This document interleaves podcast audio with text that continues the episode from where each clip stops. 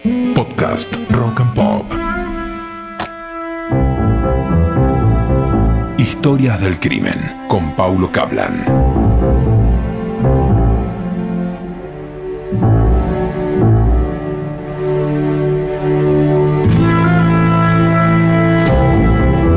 Martes 10 de julio de 1984. Hacía frío, mucho frío en Citibel La Plata. Los vecinos llevaban media hora escuchando llorar a un chico. Tenía tres años y se había despertado asustado al no ver a su mamá. Aurelia Catalina Bryan, la mamá, había desaparecido. No faltaba nada de la casa. La mujer solo se había ido con la ropa de dormir, un camisón y medias hasta las rodillas de color celeste. Oriel, como todas la conocían, tenía por entonces 37 años y atravesaba un divorcio conflictivo con su marido Federico Antonio Pipo, un profesor de literatura y filosofía con quien se había casado en 1971 y tenía cuatro hijos. Tres días después, el 13 de julio, encontraron el cadáver de Oriel a la altura del kilómetro 75 de la ruta 2. Solo tenía las medias celestes y había recibido 22 puñaladas, varios cortes y dos disparos, uno en la cara y el otro en el glúteo derecho.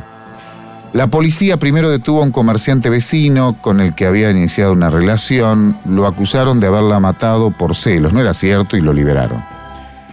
Se tejieron varias hipótesis, muchas de ellas, pero disparatadas totalmente, que había sido secuestrada y asesinada por una secta que buscaba mujeres rubias, que era un crimen cometido por agentes de inteligencia de origen británico, porque ella era profesora de inglés y el apellido era de ese origen, sin sentido. Para entonces, el juez de la causa, Julio Desiderio Burlando, ya había recibido información. Ella se había distanciado del profesor Pipo cuando después de varias discusiones, él la había amenazado con un cuchillo y la corrió por la calle. Ese era un dato. El juez dio con un tal Carlos Davis, un alumno y amigo de Pipo. Ambos habían realizado un viaje juntos a Egipto y Europa.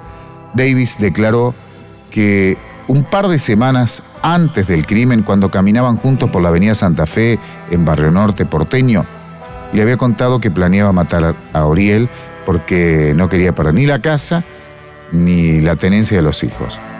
El 25 de agosto de 1984 el juez allanó un estud en el barrio Pin de Lobos. Ese predio pertenecía a los Pipo, donde por entonces vivía y tenía un taller de plomería un primo del profesor, Néstor Romano. Un geólogo de la policía tomó muestras de tierra y pasto de las camas para los caballos. Además notaron que en el piso había limaduras de hierro. La tierra y los pequeños trozos de hierro eran idénticos a los hallados adheridos en las medias celestes de Oriel. Además, Romano confesó que la noche del crimen vio a Federico, el hermano de eh, Esteban Ramón Pipo, y a su tía, Angélica Rosa Romano de Pipo, en el estud llevando a una mujer rubia. El 16 de septiembre todos fueron encarcelados. El clan Pipo, como se lo señaló por entonces, terminó en el complejo carcelario de Olmos. Los acusaron de secuestro seguido de muerte, un delito que por entonces se podía castigar con la pena de muerte. Para los investigadores, Oriel en la noche del 9 de julio abrió la puerta de su casa porque conocía al visitante, posiblemente el profesor Pipo, la drogaron y la llevaron a Lobos, de donde eran oriundos los Pipo. En el estudio estuvo dos días secuestrada hasta que fue brutalmente torturada y asesinada.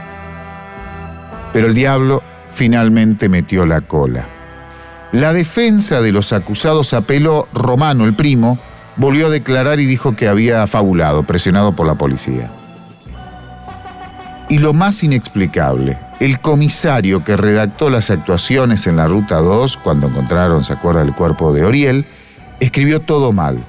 Tan mal que se olvidó de anotar, entre otras cosas, las medias celestes de la mujer, donde estaban las principales pruebas de cargo, la tierra, el pasto y las limaduras de hierro.